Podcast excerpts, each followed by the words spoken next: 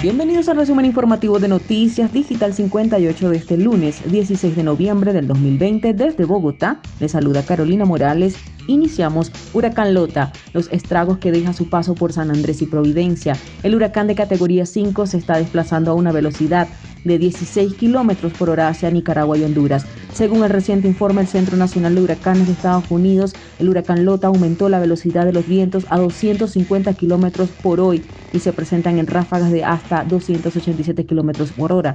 El oleaje en el archipiélago colombiano ha alcanzado los 4 metros de altura y se espera que entre las 4 y 6 de la tarde se disminuya el impacto de Lota en esa zona insular. El huracán se está desplazando a una velocidad de 16 kilómetros por hora hacia Nicaragua y Honduras. Y continuando con más información, lo hacemos en materia de COVID-19. Colombia reporta leve descenso en cifra diaria de casos por COVID-19. En su más reciente informe, el Ministerio de Salud detalló que este lunes festivo se registraron 6.471 nuevos casos y 192 fallecidos por coronavirus. El Ministerio de Salud emitió su reporte diario de la situación de la pandemia en Colombia, que para este lunes 16 de noviembre registró un leve descenso en el número de casos. También detalló que para este festivo hubo 6.911 pacientes recuperados, 192 personas fallecidas y 6.471 nuevos casos de la enfermedad.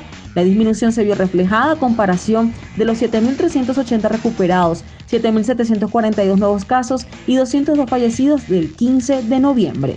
Y finalizamos con esta información. Gobierno anuncia 10.000 paquetes de ayudas para familias afectadas por lluvias. En Bolívar hay por lo menos 16.000 personas afectadas por las inundaciones y en Cartagena se mantiene la alerta hospitalaria y calamidad pública. La situación sigue siendo compleja en Dabeiba, Antioquia, mientras que 500 personas permanecen en albergues temporales. Otras continúan en la búsqueda de sus seres queridos desaparecidos. Por otra parte, en Bolívar hay por lo menos 16.000 personas afectadas por las inundaciones. En Cartagena se mantiene la alerta alerta hospitalaria y calamidad pública, por lo que para poder atender a los damnificados se habilitaron dos albergues para 450 personas. Por su parte, el presidente Iván Duque estuvo en las zonas donde se presentaron las emergencias por cuenta de las inundaciones y anunciando ayudas para familias que resultaron afectadas.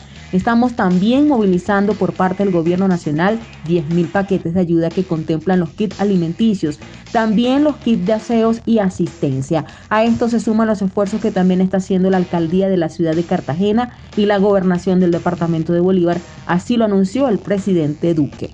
De esta manera finalizamos con las informaciones. Recuerda lavarte las manos y evitar la propagación del COVID-19, reportó Carolina Morales con el CNP 16000 para Noticias Digital 58, periodismo web de verdad. Que tengan todos muy buenas noches.